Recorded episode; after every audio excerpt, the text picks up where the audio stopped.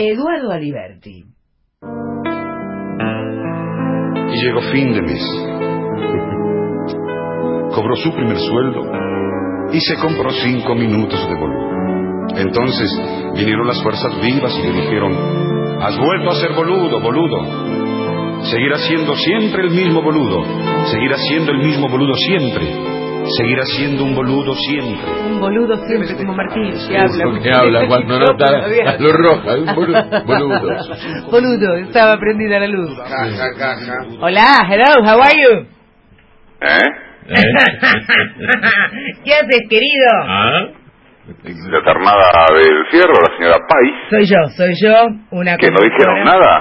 Sí, dijimos. Ah, bueno. dijimos, tuvimos Lo único que falta es que una vez que tenemos un mimo en este año de mierda, Fede, no, digamos nada. Bueno, igual la el saludo igual también para la gente de la Casa Invita, para Apo, para Caimi, para Vicky Torres, para Gisela Marciota, que tiene doble nominación, y para Pacho Donel, Sí. que también Sí. ha figurado en el, en el programa eh, cultural, ¿no? Sí, y que seguramente, viste que ahora hay un Martín Fierro influencer de, de las redes y de no sé qué.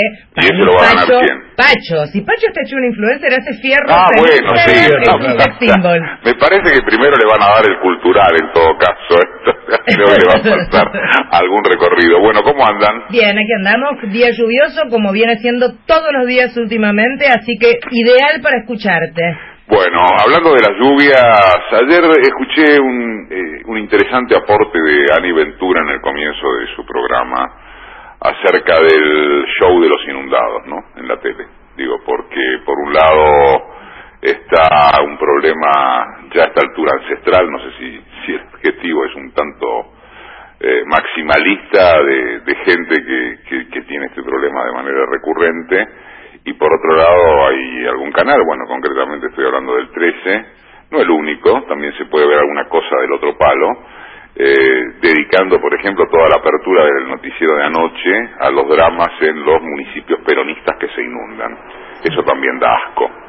Ahora que hablaste de la lluvia, bueno, eh, se me ocurrió meter este este bocadillo, que de todas maneras no, no es lo central eh, que tenía.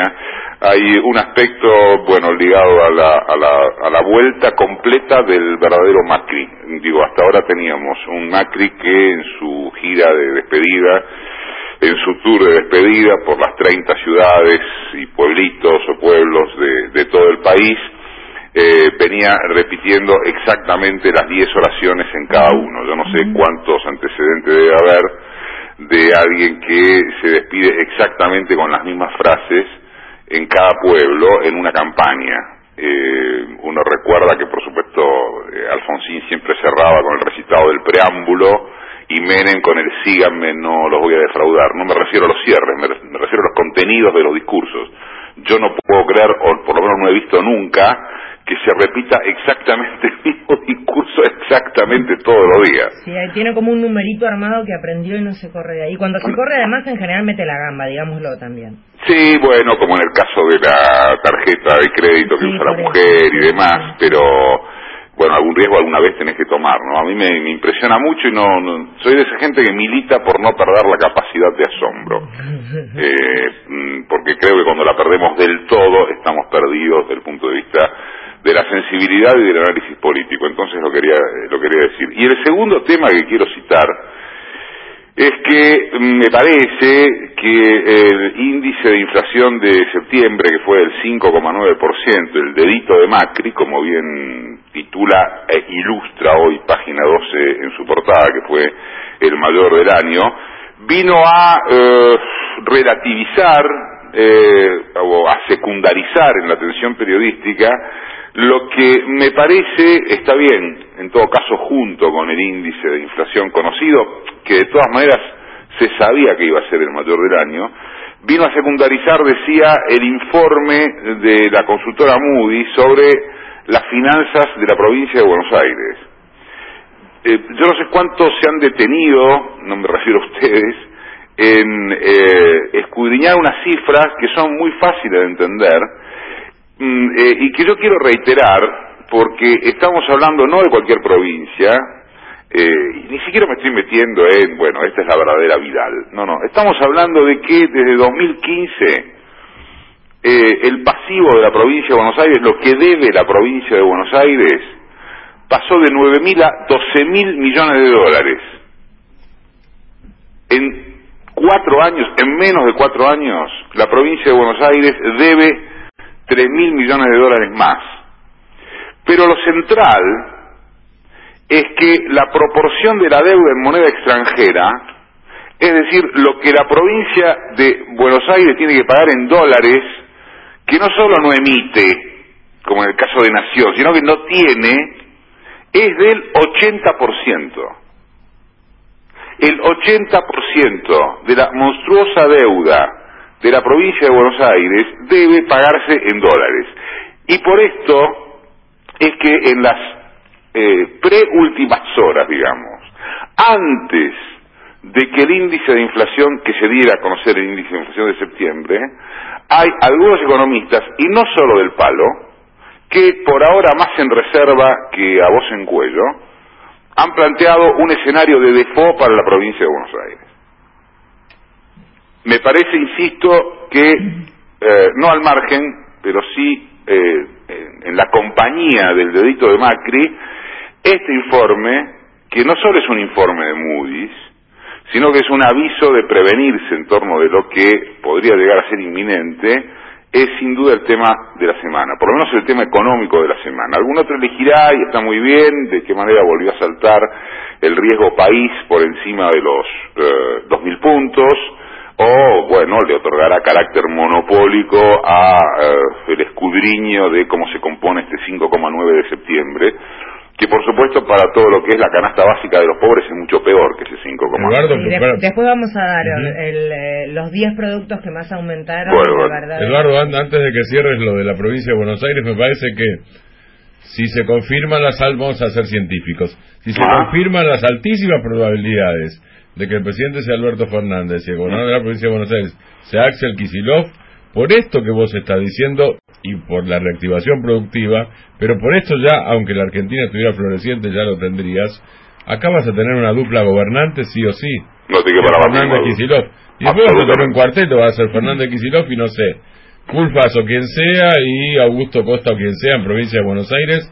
Si la provincia de Buenos Aires no levanta esta, este muerto, digamos, la nación corre peligro y viceversa. Acá hay una cosa muy entreverada, digo, encastrada, sí o sí. Absolutamente, y yo creo en ese sentido, Martín, que incluso desde el punto de vista declarativo, Fernández y Kicillof ya están funcionando en sintonía. ¿Quieren escuchar un poquito de Vidal? Ayer estuvo presente en IDEA, nada más y nada menos fue quien eh, funcionaba como... Ah, cuando dijo que va a seguir trabajando, ¿no? que va a seguir estando. Sí, en, todo este tiempo mi prioridad fue poner a la provincia de pie, es uno de los textuales. No vamos a hacer ninguna broma con respecto al tema. Escuchemos un tramito de lo que decía. ¿Cómo no? Los resultados del 11 de agosto nos pusieron frente a la autocrítica en la que creemos y la hicimos y asumimos el desafío de escuchar más y mejor y de corregir lo que haya que corregir y de demostrarnos y demostrarles que podemos ser mejores. Pero esos resultados no implican un cambio de valores. Yo no cambio de valores de acuerdo a quien me escucha. Yo creo en decir la verdad, creo en el trabajo en equipo, creo en el esfuerzo, creo en el respeto por el que piensa distinto, creo en una justicia independiente, en una educación pública donde los docentes no estén solos.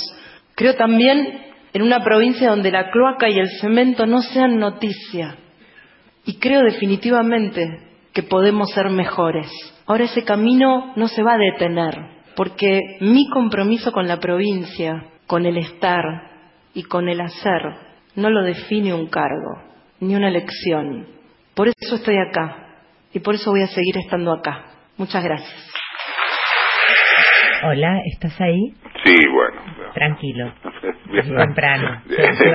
Son muchas palabras. Es la versión, es la versión de P-Life de Macri esa. Son muchas palabras para decir que va a ser candidata a diputada nacional. Es la, pastora Irma, déjame de joder. Les agrego, les agrego algún dato a propósito de lo que estábamos comentando sobre la situación financiera de la provincia de Buenos Aires, porque esto está confirmado a su vez en el informe de marzo de marzo de este año del Ministerio de Hacienda Provincial.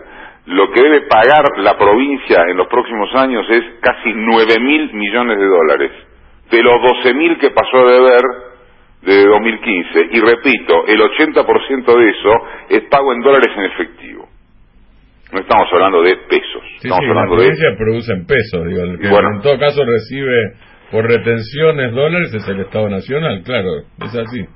Eh, quiero cerrar el, con... el tema, el tema Sí, es quién, quién agarra esa papa caliente, el que pobre que la agarre, ¿no? Bueno, seguramente en lo... Bueno, Fernando será Kicillof. No hay duda. eh, y lo único... A ver, la, la única figura más o menos unanimizada como candidato es Augusto Costa como ministro de Economía, Sí. pero esto tiene que ver como... Perdón, con, no como... eh, tiene que ver con decisiones políticas, ¿viste? La técnica viene, viene después. Eh, Esto es así. Sí, sí, ahí Eh, va a haber problemas de coparticipación o de yo no te paso la guita porque te aprieto. Bueno, Obviamente no, pero digo, hay hasta un tema, si querés, por conveniencia mutua, hasta un tema de, de preservación mutua. Ni, ni duda que te quepa. Eh, o sea, llevarte mal con la provincia de Buenos Aires o no girar algún fondo cosa por el estilo sería el primer paso hacia no sé qué tipo de abismo en una relación con Kicillof. Yo la verdad no veo venir eso, No, sinceramente. Creo que hay una, creo que hay un consuno en el equipo de, en el equipo que será directriz del frente de todos, para decirlo así, que al menos por el momento hasta la llegada al gobierno yo lo veo muy firme. Sí, y lo digo con, con intuición, que finalmente es análisis, eh, porque de algo parte la intuición, pero también lo digo con, con data, ¿no? Eh, quiero cerrar con tres, eh, con tres aspectos de, de, esta, de esta columna, dos son invitación y uno es un, recuerdo. Eh, hoy hay una cobertura especial de la, de las 7.50 por el acto en La Pampa por el 17 de octubre, donde van a estar Alberto y Cristina, está Lucía Caposo allá, pero además tenemos a nuestro crédito, a Felicitas Bonavista, que hace todos los sábados el programa desde allá y lo bien que lo hace y lo bien que condujo el domingo el primer debate. Eh, debate que este domingo será conducido desde estudios de la, de la 750 en materia analítica, nada menos que por Nora Beir y por Martín Granowski. Nada menos. ¿vio? Nada menos. Nada y, que, menos. que- y que le quede claro al equipo allí que el señor Granowski queda relevado de estar el lunes. No, de En- sí, manera. sí, sí, en función, en función de las altas horas hasta las que tendrá que desempeñarse. De ninguna manera. Nosotros cuando nos hacen hacer esas cosas, después venimos al día siguiente. Bueno, mátense con Granowski. Yo por lo pronto lo chiveo a Granowski con Beiras para el domingo. Bien, ¿Está bien? Bien. está bien. Y por supuesto que mi recuerdo para Marcelo, para Esloto, eh, yo podría decir muchas cosas porque creo que a, buena parte, y me animaría a decir que hasta muy buena parte de esta audiencia eh, le consta cuál ha sido mi, mi relación histórica con Marcelo desde los